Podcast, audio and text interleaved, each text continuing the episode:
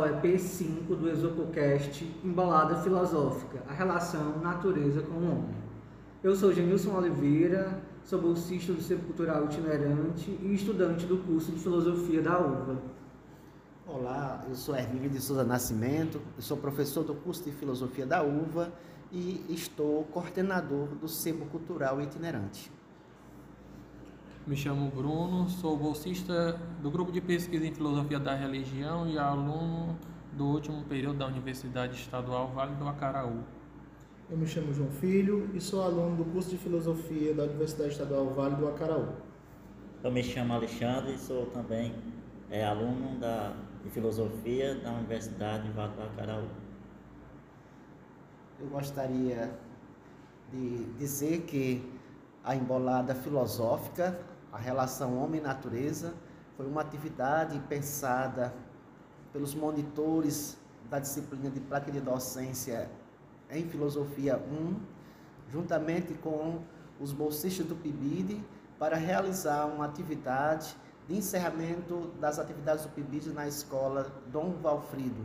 Essa atividade aconteceu no dia 27 de abril e nós contamos com a presença de mais de 150 pessoas essa atividade que a gente faz geralmente é para potencializar as possibilidades de sensibilizar os alunos para as reflexões filosóficas. E a embolada filosófica, de fato, é um desses recursos que a gente está utilizando.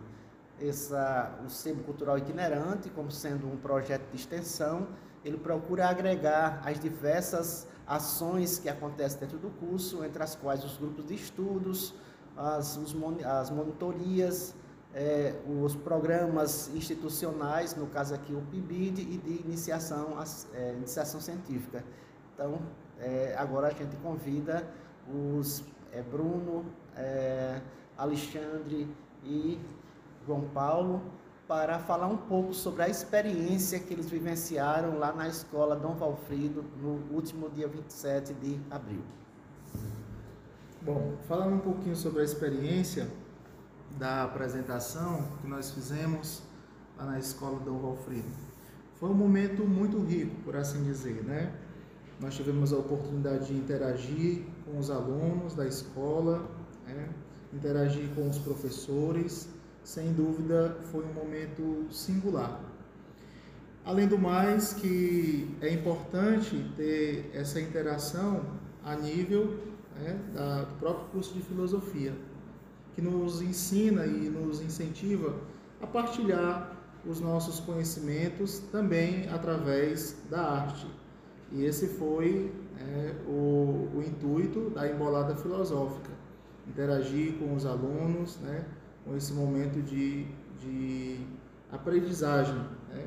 Foi, muito, foi muito rico, sem dúvida partilhar com os alunos um pouco do que nós é, aprendemos, é, trocar experiências e também como oportunidade de incentivá-los à, à, área da filosofia, que sem dúvida é, é muito rica. Né?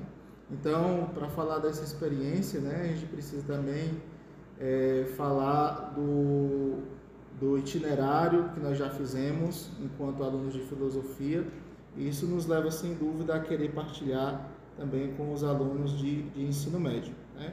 com a ajuda dos professores, com a ajuda de toda a coordenação do curso. E foi um momento muito rico, muito rico, a interação com, com os professores, com os alunos, né? E todos nós, sem dúvida, ganhamos nesse, nesse projeto, nessa apresentação. Lembrando que o vídeo da apresentação cultural está disponível no canal do YouTube do Sebo Cultural Itinerante. Então você que está ouvindo e quiser ver os meninos se apresentando, é só entrar no YouTube e pesquisar por Sebo Cultural Itinerante que você vai encontrar esse vídeo, além de vários outros vídeos de aulas e de palestras que o Sebo Cultural Itinerante vem realizando. Agora a gente vai ouvir né, a embolada que os meninos produziram para esse evento.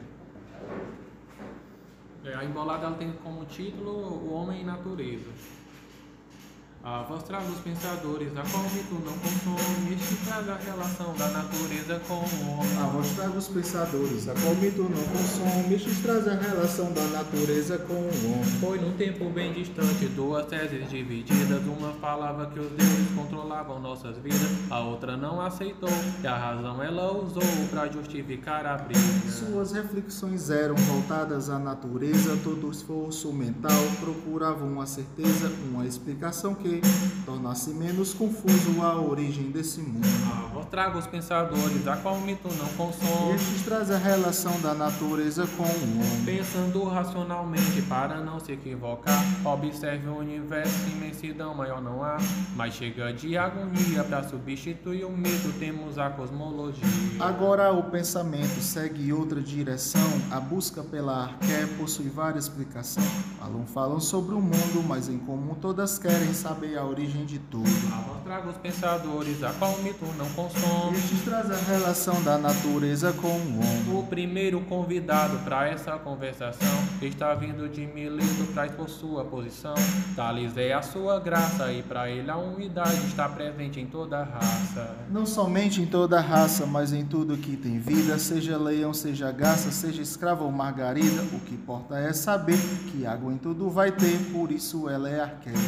Traga os pensadores, a qual mito não consome. Estes trazem a relação da natureza com o homem. Penso que ao ouvir Tales, nem todos se contentaram, pois vi Anaximandro o chamando de otário. Bem, ele não aceitou, outra tese formulou e expôs ao seu adversário. Arqué é princípio de tudo, é algo universal, por isso a sua causa não pode ser material. Neste caso, admito que a melhor solução é algo abstrato e infinito. A voz traga os pensadores, a qual mito não consome. Estes trazem a relação da natureza com o homem. E a essas qualidades resumimos em um nome, algo além do limite e do alcance dos homens, que foge nossos sentidos, da nossa visão ao som. Eis aí o apeiron. Sim, amigo, o apeiron, uma coisa universal, e ao contrário da água, ele é imaterial. Não posso tocar nem ver algo abstrato no mundo, sendo o princípio de tudo. A voz traga os pensadores, a qual mito não consome. Estes trazem a relação da natureza com o homem. Parece que encontrastes uma boa solução, mas se falas do limitado, trago outra explicação, onde o ar é arque, pois tudo que posso ver tem ele na composição. O ar também não tem limites, é interminável e resistente. Quem disse isso não fui eu, e sim Anaximenes, e acrescentou pra gente. Rarefação, condensação formam as coisas A existentes. voz traga os pensadores, a qual mito não consome. Estes trazem a relação da natureza com o mundo. Depois de Anaximenes, temos outro pensador que, por sua teoria, tá mais para contador. Pitágoras vê a natureza de uma forma sistemática em relação matemática. Eu não vou me demorar explicando cada um, senão não vou acabar hoje de jeito nenhum. Então pulo essa fase, agora falo pra vocês o que o Sócrates do homem fez. A voz traga os pensadores, a qual mito não consome. Estes trazem a relação da natureza com o mundo. Nele a nossa visão passa a mudar de foco.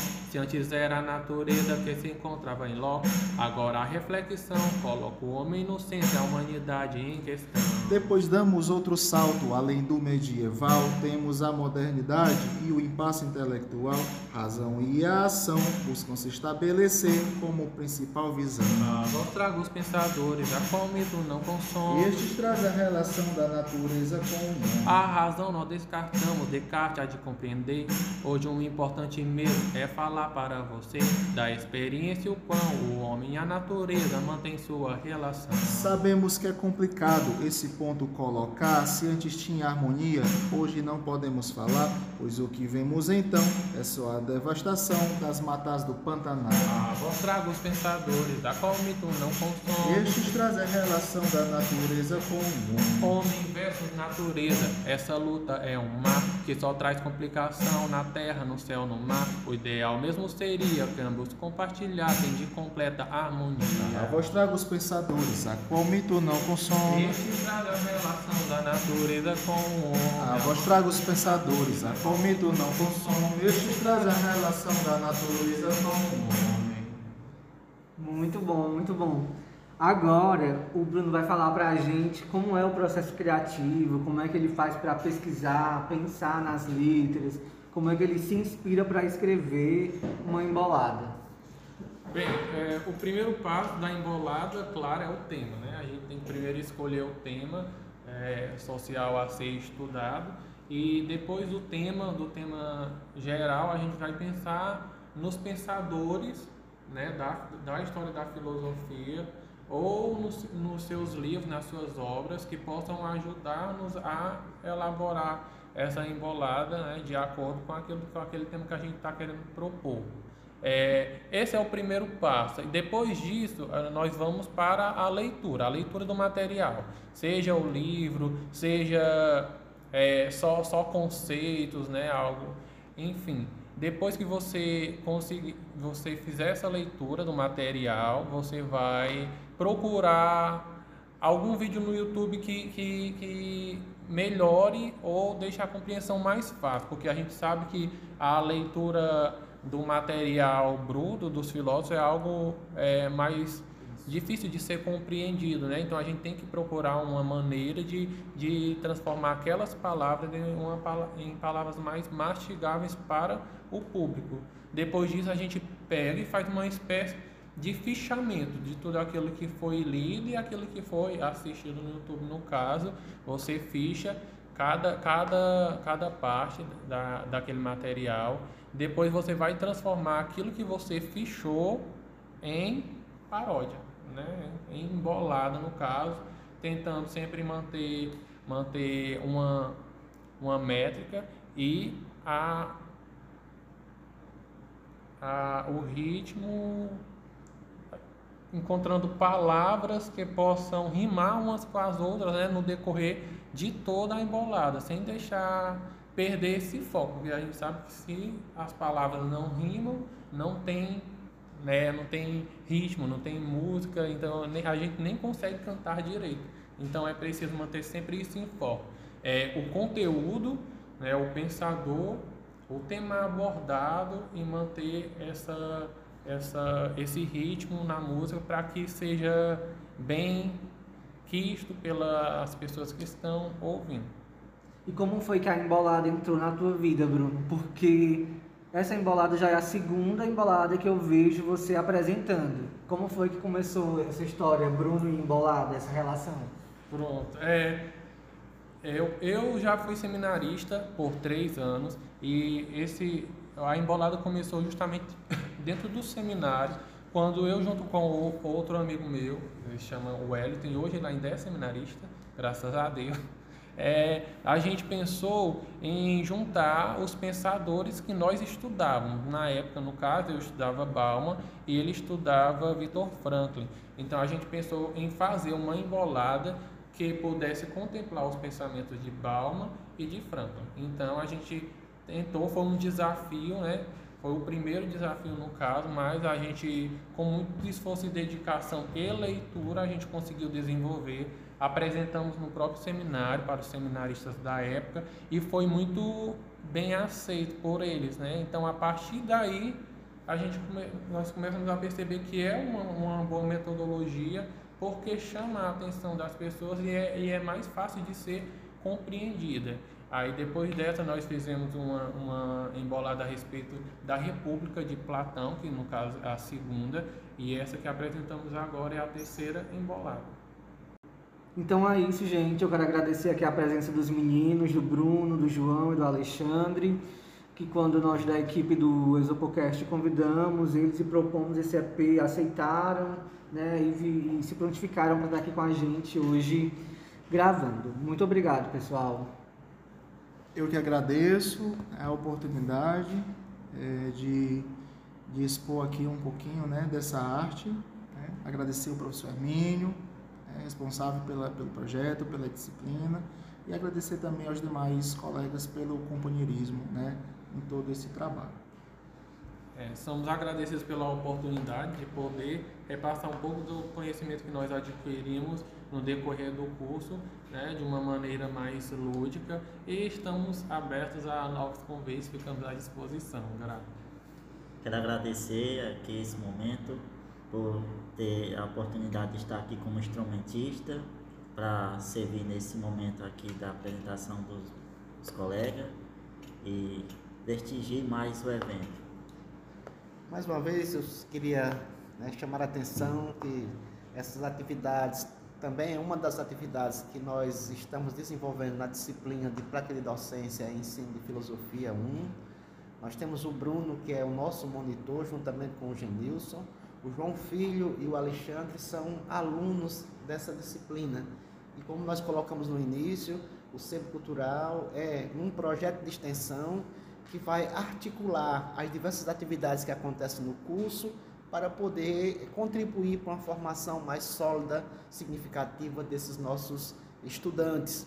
E a visita à escola Dom Valfrido já, já é uma outra dimensão da preocupação do sebo cultural itinerante, que é levar essas atividades é, exitosas, criativas, para poder envolver os alunos nessas atividades. Quero agradecer o Alexandre, o Bruno, o João Filho e o Genilson, assim como toda a equipe é, do grupo gestor lá da Escola Dom Valfrido, a professora Daniela Carvalho, enquanto supervisora do PIBID, e os demais colegas, como Edmar, professor Edmar, o professor Fabrício, que nos acompanharam nas atividades do dia 27 de abril.